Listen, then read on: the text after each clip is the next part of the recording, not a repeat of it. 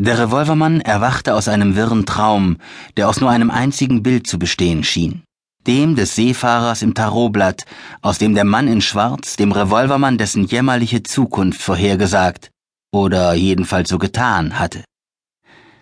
Er ertrinkt, Revolvermann, sagte der Mann in Schwarz, und niemand wirft ihm ein Seil zu.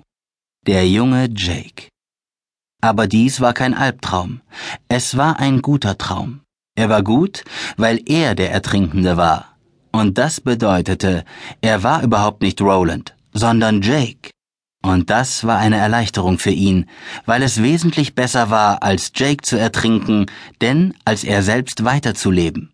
Als ein Mann, der eines kalten Traumes wegen ein Kind verraten hatte, das ihm vertraute.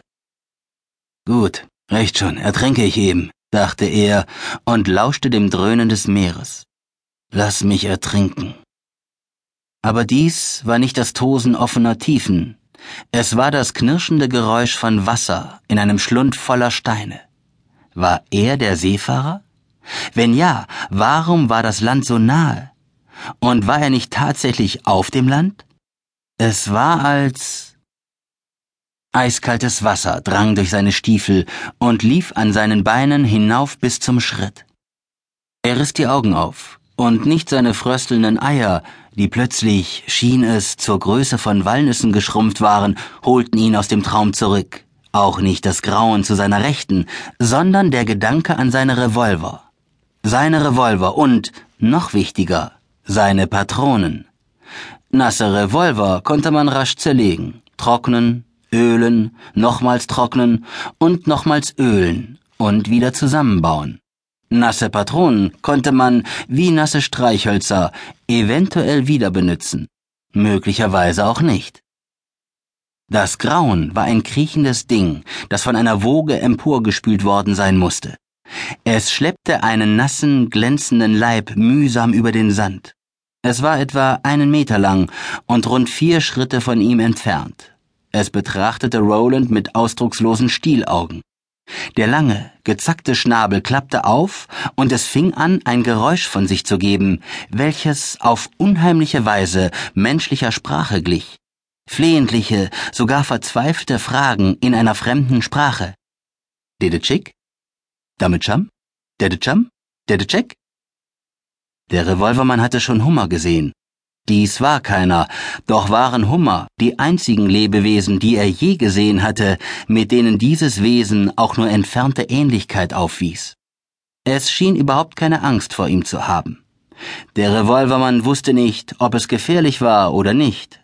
Seine eigene geistige Verwirrung war ihm einerlei.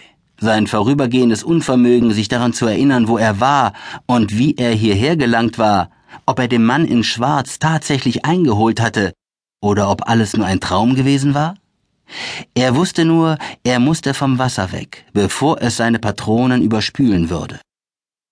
Er hörte das knirschende, anschwellende Dröhnen des Wassers und sah von dem Wesen, es hatte innegehalten und hielt die Scheren hoch, mit denen es sich vorangeschleppt hatte, wodurch es auf absurde Weise wie ein Boxer aussah, der die Eröffnungsposition einnahm, die, wie Kort sie gelehrt hatte, die Ehrenposition genannt wurde zu dem heranrollenden Brecher mit seiner Gischtkrone.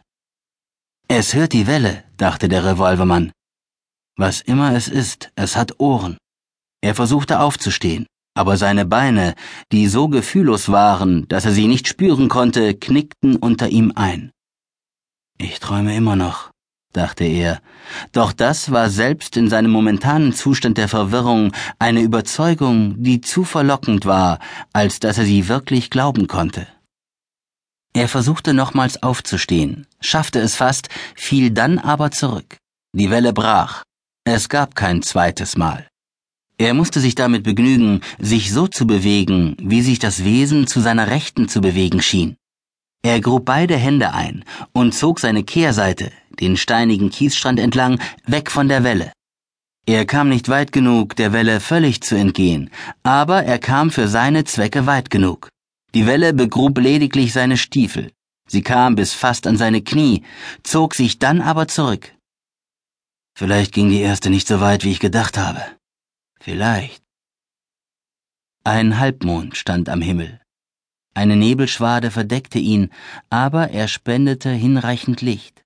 Der Revolvermann konnte sehen, dass die Holster zu dunkel waren. Die Revolver waren auf jeden Fall nass geworden.